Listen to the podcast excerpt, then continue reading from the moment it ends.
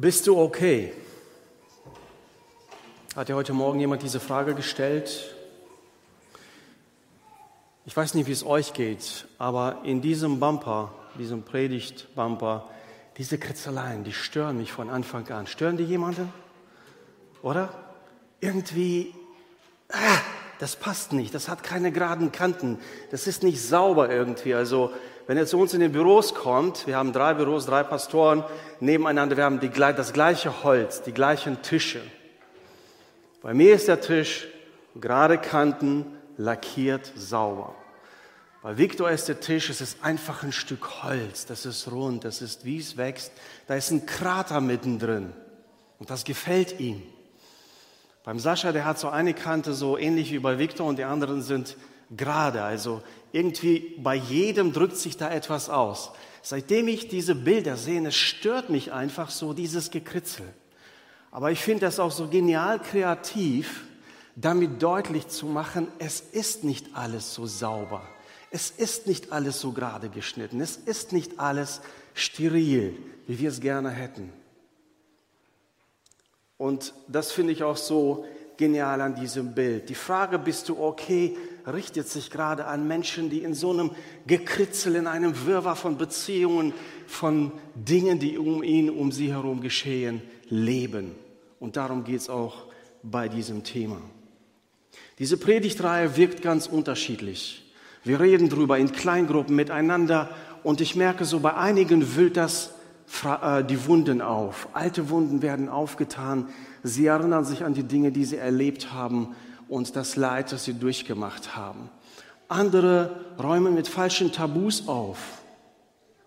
Sie fangen über Dinge an zu reden. Sie verbalisieren zum ersten Mal das, was einen Großteil ihres Lebens ausmacht, von dem sie glaubten, niemand Zugang haben dürfte. Und sie ermutigt uns, offene Augen und offene, offene Ohren füreinander zu haben. Wahrnehmen, nicht nur zu bemerken. Und heute Morgen geht es darum, so wie begleiten wir Menschen durch so ein dunkles Tal? Wie helfen wir Menschen? Und alles beginnt, ich greife mal kurz vor, alles beginnt mit Aufmerksamkeit. Alles beginnt damit, dass du Menschen wahrnimmst, anstatt sie nur zu bemerken. Und wir sind eine große Gemeinde, wir kommen in so einen Saal, wir schauen uns um, oh, der ist da, sie ist da, ja, so. Aber wir nehmen sie nicht wahr. Und am Ende des Gottesdienstes, wenn uns jemand fragt, war der oder die da, können wir gar nicht sagen. Und das erste heißt eben, wenn du Menschen helfen willst sei aufmerksam. Und wenn du diese Frage stellst, und ich hoffe mal, bei uns in der Gemeinde passiert so ein Kulturschiff, dass wir diese üblichen gesellschaftlichen Floskeln wie wie geht's oder alles klar weglassen und lernen einander diese Frage zu stellen, bist du okay? Und dass dann jeder in diesem Moment begreift, okay, er will wirklich wissen, wie es mir geht.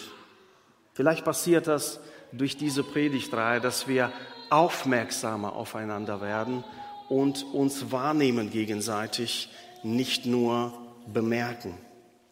Ich muss sagen, so auch meine persönliche Geschichte, ich habe mir immer schon schwer getan damit, Menschen im Leid zu helfen, zu unterstützen. Das hat ganz einfach damit zu tun, ich wollte mich als Pastor nicht blamieren.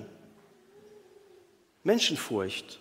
Wie sollte ich in ein Haus kommen, wo Leid ist? Was soll ich sagen? Vielleicht sage ich nicht das Richtige, vielleicht sage ich das Falsche. So, ne? all, all das schwingt mit bis ich irgendwann gemerkt habe, es kommt nicht darauf an, was du sagst, es kommt darauf an, dass du da bist. Damit beginnt das. Aufmerksam zu sein, nahbar zu sein, bei den Menschen zu sein. Und heute hilft mir das, denn es ist ein Mythos, das Richtige sagen zu müssen, wenn du Menschen im Leid, in der Trauer helfen willst. Ich knüpfe an den letzten Sonntag an und Sam hat uns viele gute Sachen gesagt und unter anderem auch die Bewältigungsstrategie Gottes vorgestellt. Die Kirche, die Gemeinde Gottes, die Gemeinschaft. Geh nicht allein durchs Leid.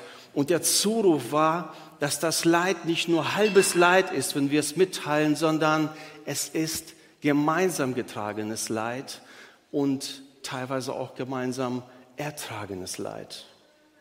Und als wir so in unserer Kleingruppe, in unserem Hauskreis die letzte Woche drüber sprachen, dann kamen wir auch darauf, bevor es geteilt werden kann, muss man sich mitteilen. Teilen bedeutet mitteilen, was ich erlebe, was mir gerade so durchs Kopf, durchs Herz geht und wie ich da auch weiterkommen kann. Und sicherlich Menschen, die Leid erlebt haben, können gezielter trösten, aber nicht nur sie. Und so, so jemand wie ich, der ich habe nicht viel Leid in meinem Leben erlebt. Es ist in der Tat so, ich bin vor vielen Dingen bewahrt geblieben, aber das heißt nicht, dass ich niemanden trösten kann oder ihm Leid helfen kann. Und darüber wollen wir heute Morgen auch reden. Den Text, den Sam letzten Sonntag ausgelegt hast, hat, finde ich auch, ist ein genialer Text. Und ich möchte da anknüpfen, weil er für mich auch nochmal neu an Bedeutung gewonnen hat. Und da heißt es im zweiten Korintherbrief, Kapitel 1, Gepriesen sei Gott, der Vater unseres Herrn Jesus Christus, denn er ist ein Vater, der sich erbarmt. Stopp. Gott ist ein Vater, der sich erbarmt. Schau dich um in diesem Universum. Schau in alle Religionen. Du findest niemanden, der sich so outet. Gott ist ein Vater, der sich erbarmt. Ob du zu den Römern gehst, zu den Griechen, nach Asien, wo immer du hingehst, es gibt keinen Gott, der sich mit den Menschen identifiziert und sagt, ich bin ein sich erbarmender Gott und ein Gott, der auf jede erdenkliche Weise tröstet und ermutigt. Es schreibt nicht jemand aus seinem Wohnzimmer Schaukelsessel, wo er so seine Bücher schreibt. Es schreibt jemand, der im Schiffbruch gewesen ist, fast ertrunken ist, die regelmäßig geschlagen wurde, verachtet wurde, überall rausgejagt wurde, von Menschen verstoßen. Ein Mann, der das Leid kannte.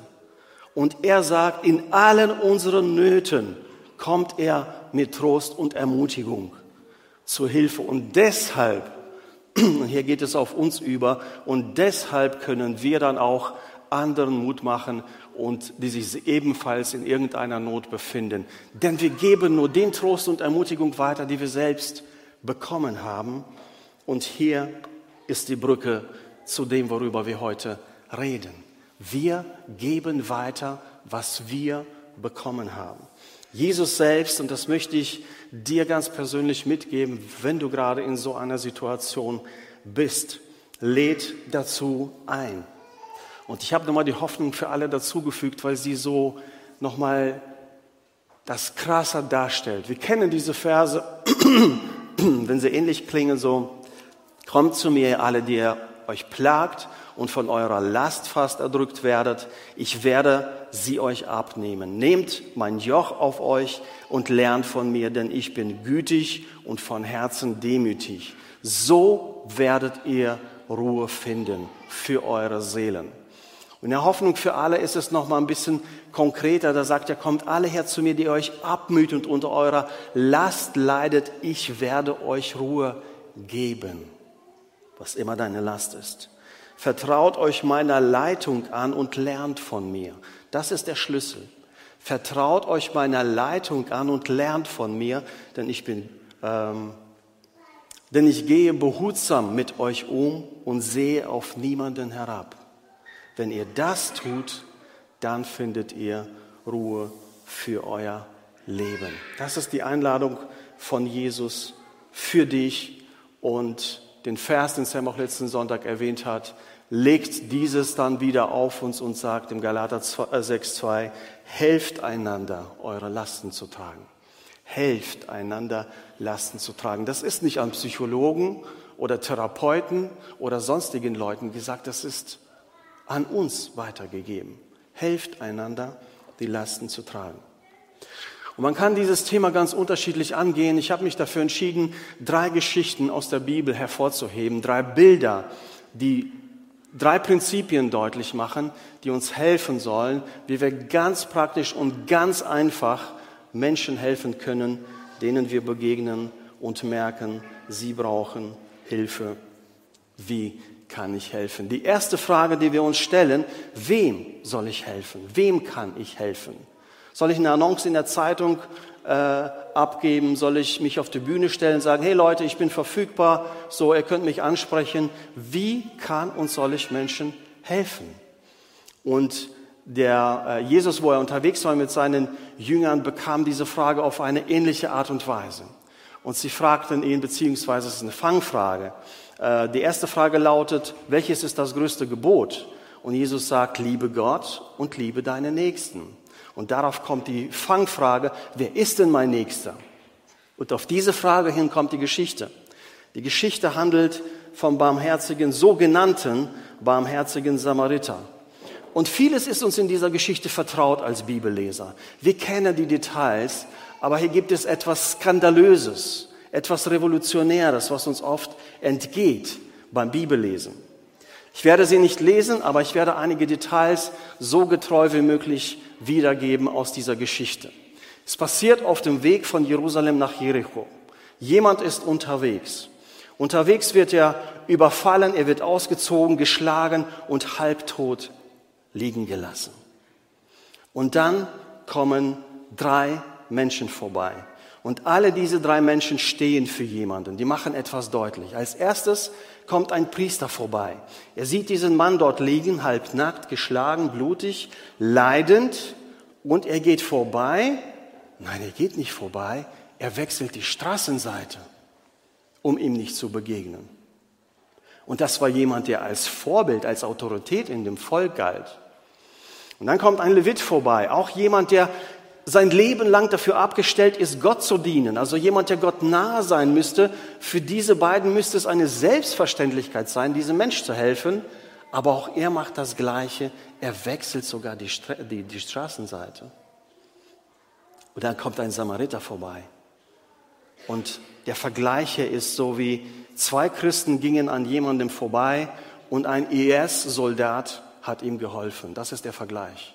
Das ist das Skandalöse in dieser Geschichte. Ein Al-Qaida-Kämpfer hat ihm geholfen, aber Christen sind an ihm vorbeigegangen. So stellt Jesus das dar. Und dieser, von ihm heißt es, ihn hat es berührt, innerlich bewegt, er näherte sich, er verband ihn, er setzte ihn auf sein Tier und brachte ihn in die Herberge. Dort versorgte er ihn und gab dem Wirte nochmal Geld, dass er sagt, okay, wenn es länger dauert, als ich schätze, dann versorg ihn, dafür ist das Geld da. Wenn es nicht reicht, ich komme ja bald wieder und bezahle den Rest. Und dann stellt er Jesus die Frage zurück an diesen Mann, was denkst du jetzt, wer ist der Nächste? Und er sagt, der, der Barmherzigkeit übt. Der, der Barmherzigkeit übt. Und Jesus sagt, geh hin und tu genauso. Also wenn du dich fragst, wem soll ich helfen, wem kann ich helfen, jeder von uns hat ein einzigartiges Umfeld, ein Beziehungsgeflecht. Zu deinem Beziehungsgeflecht, Umfeld habe ich keinen Zugang. Niemand anders hat Zugang, nur du. Das sind deine Nächsten, Menschen, die dich umgeben. Und alles, was es braucht, ist aufmerksam zu sein, reinzuschauen, reinzuhören einfühlsam zu sein und verstehen zu wollen. Das ist, was Jesus hier deutlich macht. Barmherzigkeit üben. Barmherzigkeit ist nicht nur Mitleid. Ach, der Arme, so. Ich habe mir angewöhnt, Leute nicht anzustarren, die irgendwelche Behinderung haben. So, es ist ja oft so, die kommen in der Stadt, wenn sie dann vorbeigehen, dann, dann stehen Leute und, und, und starren die an. Ich habe mir angewöhnt, wegzuschauen. Ähm, aber ich will nicht wegschauen, wenn die Not da ist sondern genau dazu lädt Jesus ein, hier Barmherzigkeit zu üben. Nicht nur sagen, ach der Arme, sondern zu fragen, was kann ich tun? Barmherzigkeit ist immer eine, eine Tat, die dem folgt.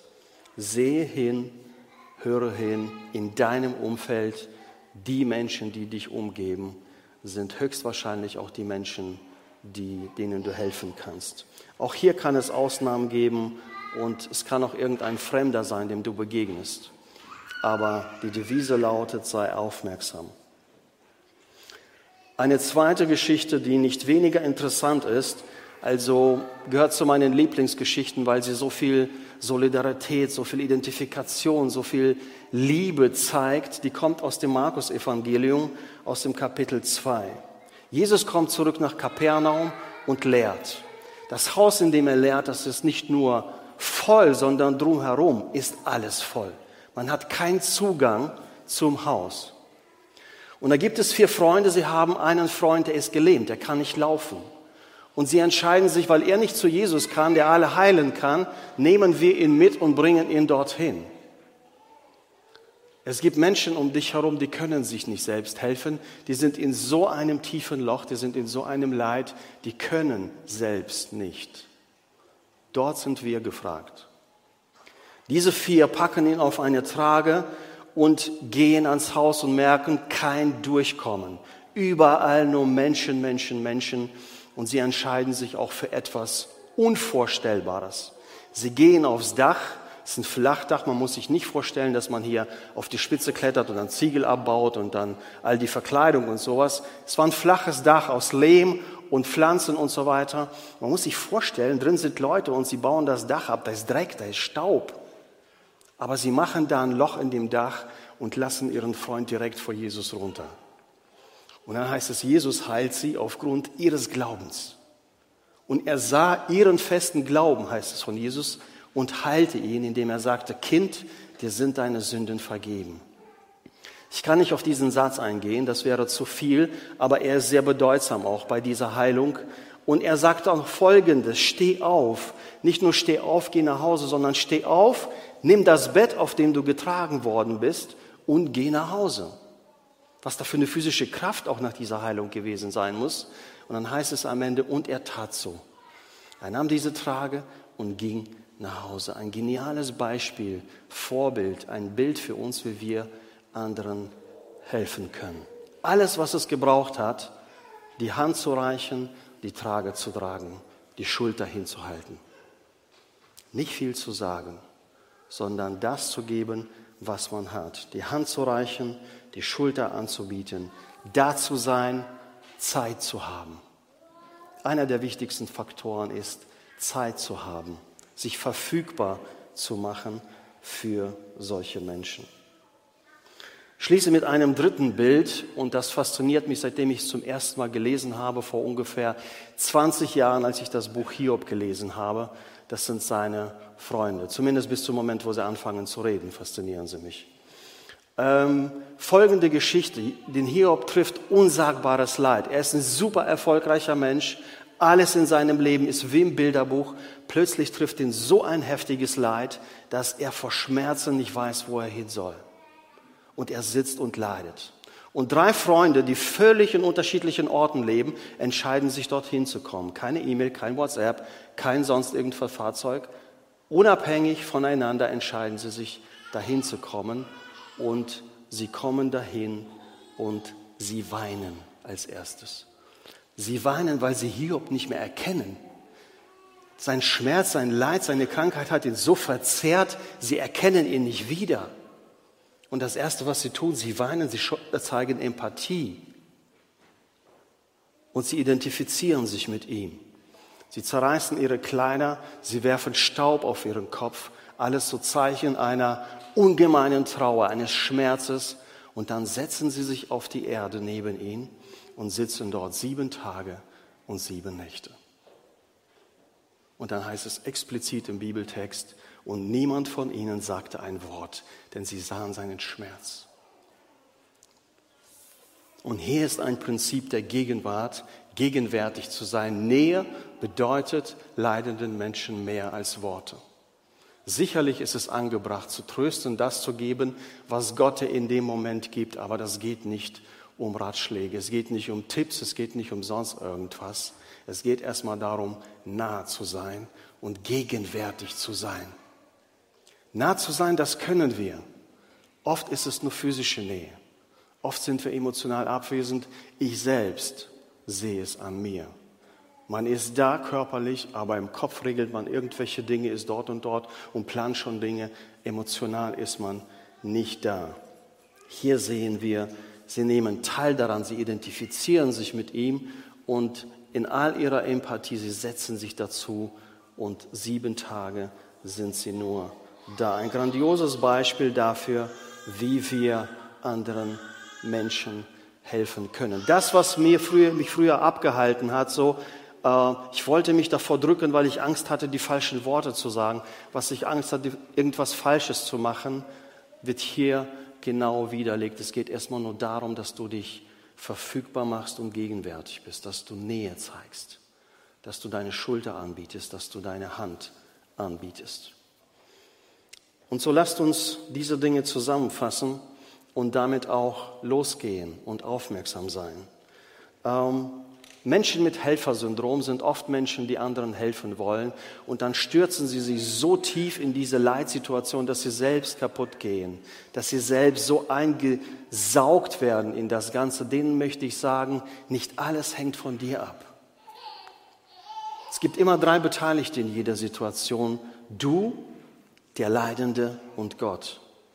Du kannst nur deinen Teil erfüllen und Gott erfüllt sowieso seinen Teil, aber es gibt auch einen Teil, den der Leidende selbst erfüllen muss. Kastei dich nicht, mach dich nicht zum Messias in dem Moment, dass alles von dir abhängt.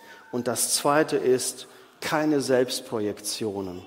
Oft gehen Leute, Menschen, die eine Art von Leid erlebt haben, zu den Menschen, die das Gleiche erleben oder scheinbar das Gleiche erleben und projizieren von sich selbst auf andere, oh, weißt du, dass danach wird das und das kommen, ich habe das so erlebt, danach wirst du das und das. Projiziere nicht auf dich, von, von, dich, von dir auf die anderen, sondern lass dich auf die Situation ein und nimm den Menschen so wahr, wie er oder sie ist. Das, was diese Person gerade fühlt und erlebt. Drei Dinge, die ich schon während der Predigt benannt habe, möchte ich wiederholen. Es beginnt alles mit Aufmerksamkeit. Es beginnt damit, jemanden wahrzunehmen und nicht nur ähm, und nicht nur, nicht nur zu bemerken. Und es gibt ein, ein äh, Zitat, das das beschreibt. Ähm, wie man, wie man Menschen helfen kann. Es ist ein Buchautor, beschreibt eine ganz normale Alltagssituation.